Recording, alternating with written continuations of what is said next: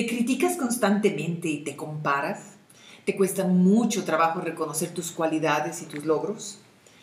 ¿Te afecta demasiado lo que digan los demás? ¿Piensas que todos son mejor que tú? ¿O estás demasiado enganchado con la dieta y el ejercicio que te angustia no hacerlo porque crees que es lo único que vale en ti? Si tus respuestas son sí, es muy probable que tengas problemas con tu autoestima. Bienvenidos a este podcast. Soy Raquel Fuentes y en este espacio hablaremos desde un enfoque psicológico de todas esas cosas que te preocupan, te inquietan o te impiden sentirte bien. Porque recuerda, no estás loco, estás vivo. Bienvenidos a No estás loco, estás vivo. Me da mucho gusto saludarte. Yo soy el Babo. Estoy aquí con María y estoy con Raquel, que nos va a ayudar a entender un poquito más sobre este tema de la autoestima que a mí en lo particular me causa muchísimas dudas y bueno, pues el día de hoy esperamos que se resuelvan las mías y las tuyas también. ¿Cómo estás, María? Muy bien, ¿y ustedes qué tal? Bien, bien, Raquel. Pues con un tema que por aquí los psicólogos siempre hemos creído que son que es la base de todos los problemas. Problemas con la autoestima, sentirnos menos, no merecedores, que tenemos que lograr mil cosas o conseguir o que nos admiren para valer algo. Entonces hoy, hoy es un gran, tema y es nuestra base. Ahí construimos todo, nuestras relaciones, nuestro, los, nuestros, nuestros logros en la vida. Muy bien, yo quiero iniciar con una pregunta. Por, ¿Cómo se trabaja la autoestima o si más bien se trabaja? Porque yo siento y, y veo que en esta sociedad nos han enseñado a ser modestos y más con, cuando eres mujer, siempre te enseñan a, a no decir lo que piensas, por no ofender a otra persona, o sea, como que siempre eh, tener como este miedo de, expresarte. Entonces, me gustaría mucho saber si, si se trabaja o, o no, o cómo funciona. Bueno, la autoestima la podemos haber aprendido a través de nuestros padres. De hecho, se dice, nosotros nos amamos a nosotros mismos como nos amaron nuestros padres. Si nuestros padres nos respetaron, nos hablaron con cariño, con con amor, cuidaron de nosotros, era importante lo que nos sucedía en la vida, nos atendían. Así como ellos nos amaron, así nos vamos a amar nosotros. Y aquí ya tenemos mucha tierra de cultivo, ¿no? Así que si tuvimos problemas con papás porque no estaban presentes, porque eran, y lo voy a decir, medio neuróticos, entonces estaban muy encerrados en sus problemas, en su cabeza, entonces vamos a tener muy probablemente problemas de autoestima. Si hubo violencia, golpes, ofensas, pues desde ahí empezó nuestro problema de autoestima.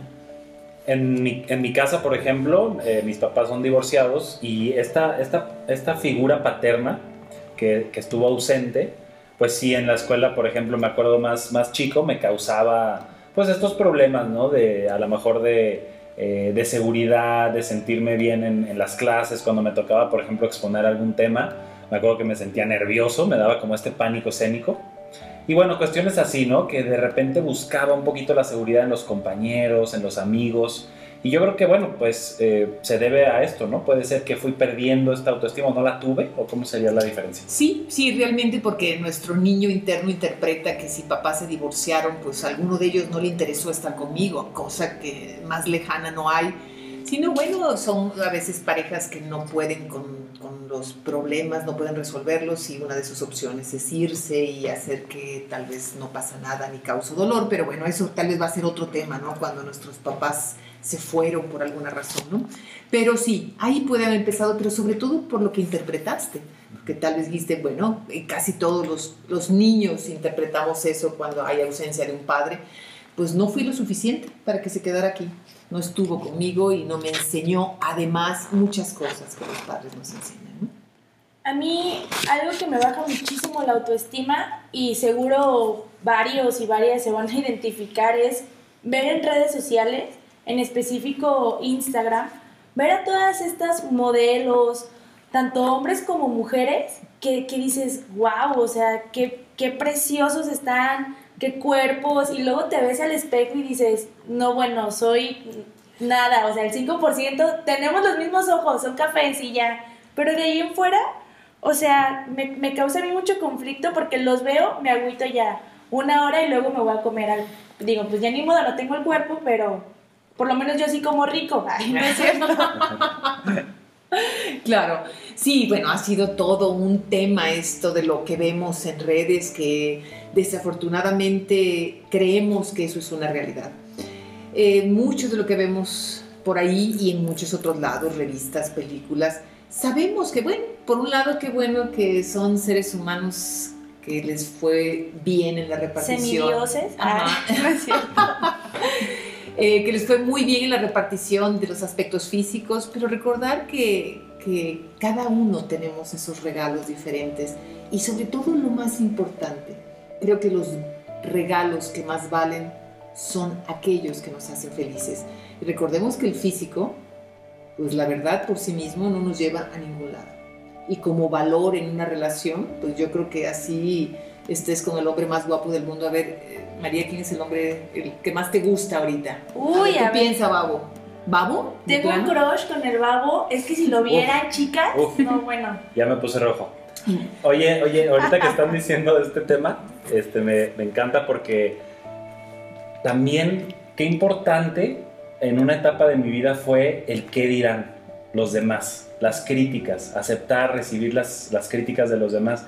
Porque cuando te dejas llevar mucho por esto, como que hay esta insatisfacción, también tiene que ver con autoestima, ese deseo de aprobación. Totalmente, totalmente, porque no nos aprobamos nosotros, andamos buscando quién nos aprueba, no nos gustamos nosotros, estamos buscando a quién gustarle, por eso nos arreglamos de cierta manera o nos exhibimos de cierta manera y subimos fotos y los likes hacen nuestro día, porque como nosotros no nos valoramos, no nos aceptamos, no nos likeamos, estamos buscando que otros. Entonces es como una, una bolsa de valores, ¿no? Estoy bien si tuve muchos likes, quiere decir que le gusto a mucha gente, entonces quiere decir que sí valgo.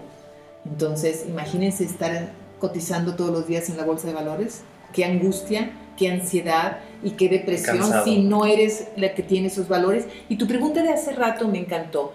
¿Viene de la familia? Sí, ya vimos que lo podemos aprender o no aprender ahí en la familia, pero lo más importante, María, es que nosotros podemos en cualquier momento darnos cuenta de esto y subir nuestra autoestima, sea cual sean nuestras condiciones, un papá en la familia, un físico que no, que no me hace ser una semidiosa o económicamente no estar tan bien o cualquier cosa, porque tenemos que saber que para subir nuestra autoestima lo básico es saber que realmente vale en la vida. ¿Por qué nosotros valemos realmente? ¿Por un físico? Un físico no llega ni a la esquina. ¿Por un Claro. título? ¿Por una familia muy bien organizada y presente? Nada de eso.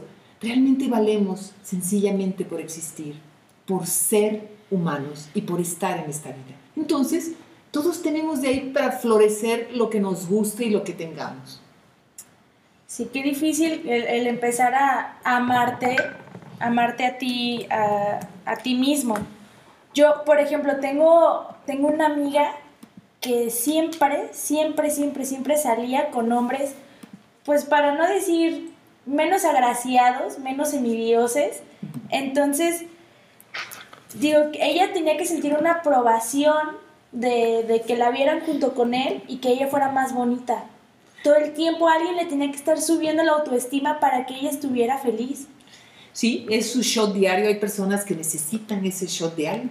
Como, ¿me, me quieres? Sí. ¿Cuánto? ¿De aquí a dónde? No, yo te quiero más. No, pero yo te quiero un puntito más y, y así, ¿no? Ese, ese, ese inconstante este, satisfacción y querer que la gente te vaya llenando cada vez, que te diga, que te asegure que te quiere, que no se va a ir. Todo esto, ¿no? Totalmente. Y viceversa.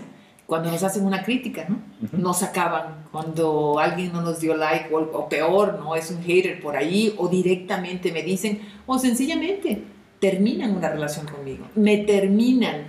Entonces cae el mundo porque interpretamos que no valemos nada. O sea, siempre nuestra valía la tenemos en relación a los otros o en relación a algo que no somos nosotros.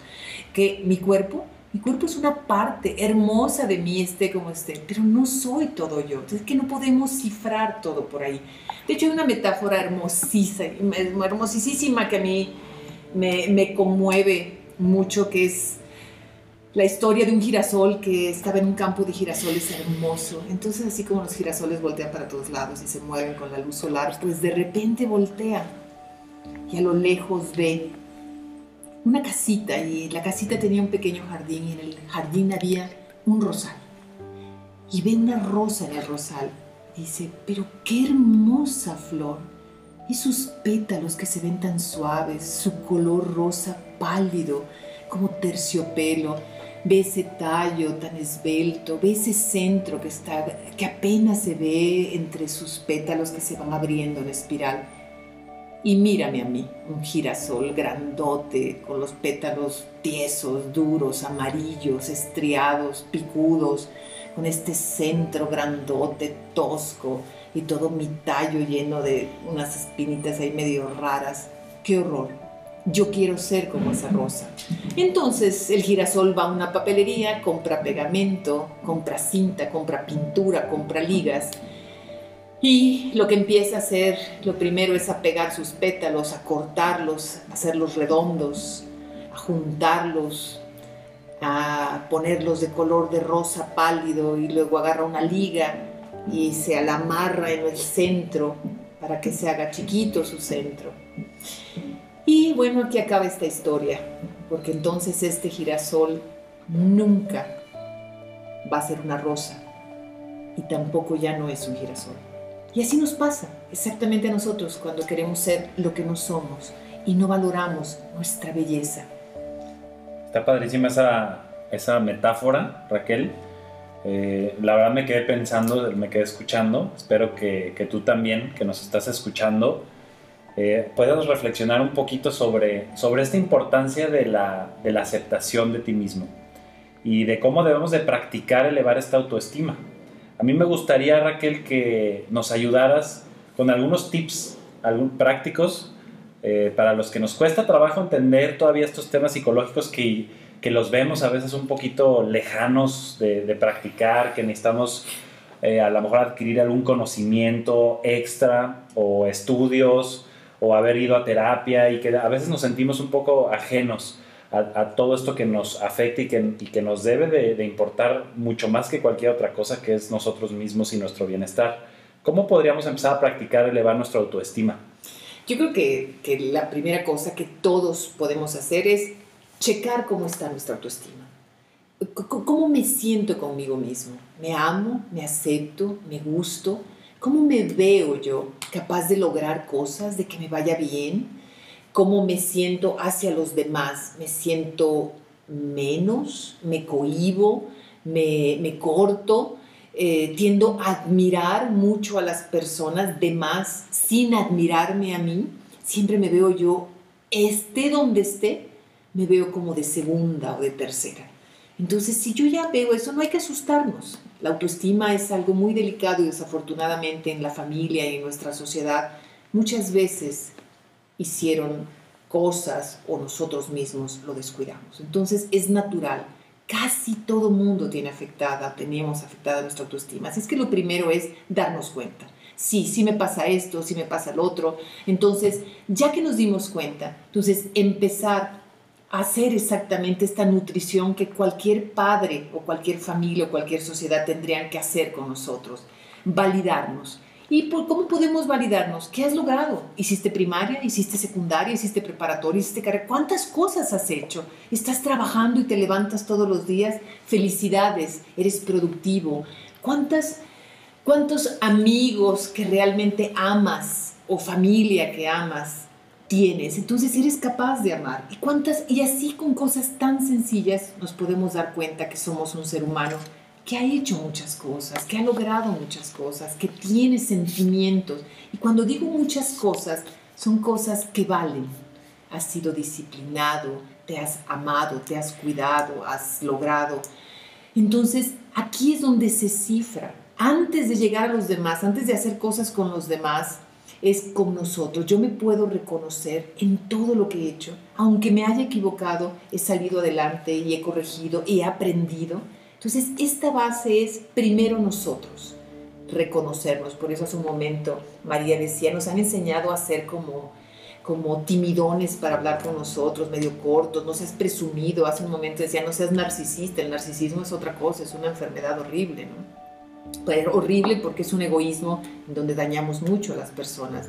Una buena autoestima no tiene nada que ver con narcisismo, tiene que ver con amarte y cómo eres. Entonces empezar por ahí. Después, tener relaciones sanas, relaciones que te hagan sentir bien, no por necesidad, no porque quiero tener estos amigos, porque, porque es bueno juntarse con ellos, ¿no? Es la típica historia de las películas gringas, ¿no? Porque son los populares y ahí andamos rogando pertenecer a cosas que ni siquiera compartimos sus valores, ¿no? Con ellos. Entonces, recuerden que los amigos es para sentirnos queridos, apoyados, acompañados.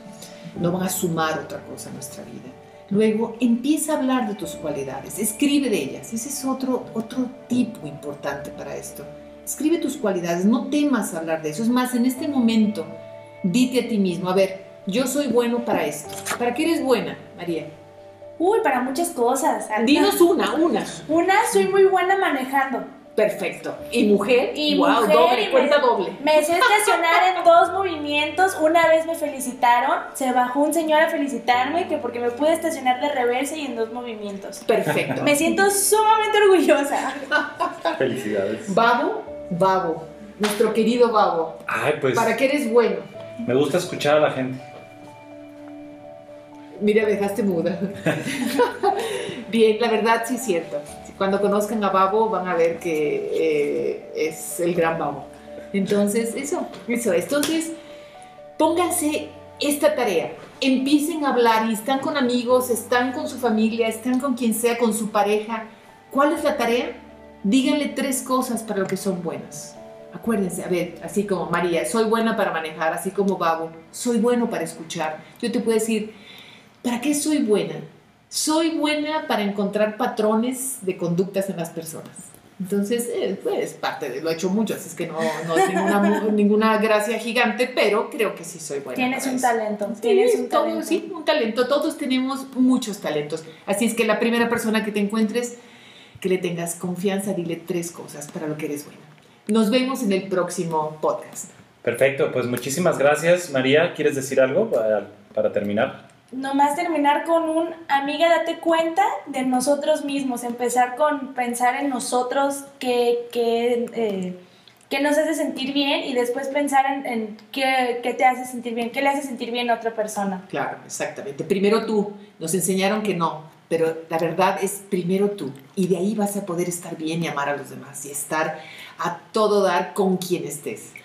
Pues ya nos vamos con el autoestima más alta. Muchísimas gracias Raquel, gracias María. Eh, yo soy Babo. Eh, los esperamos en el siguiente podcast y recuerden, no estás loco. Estás vivo.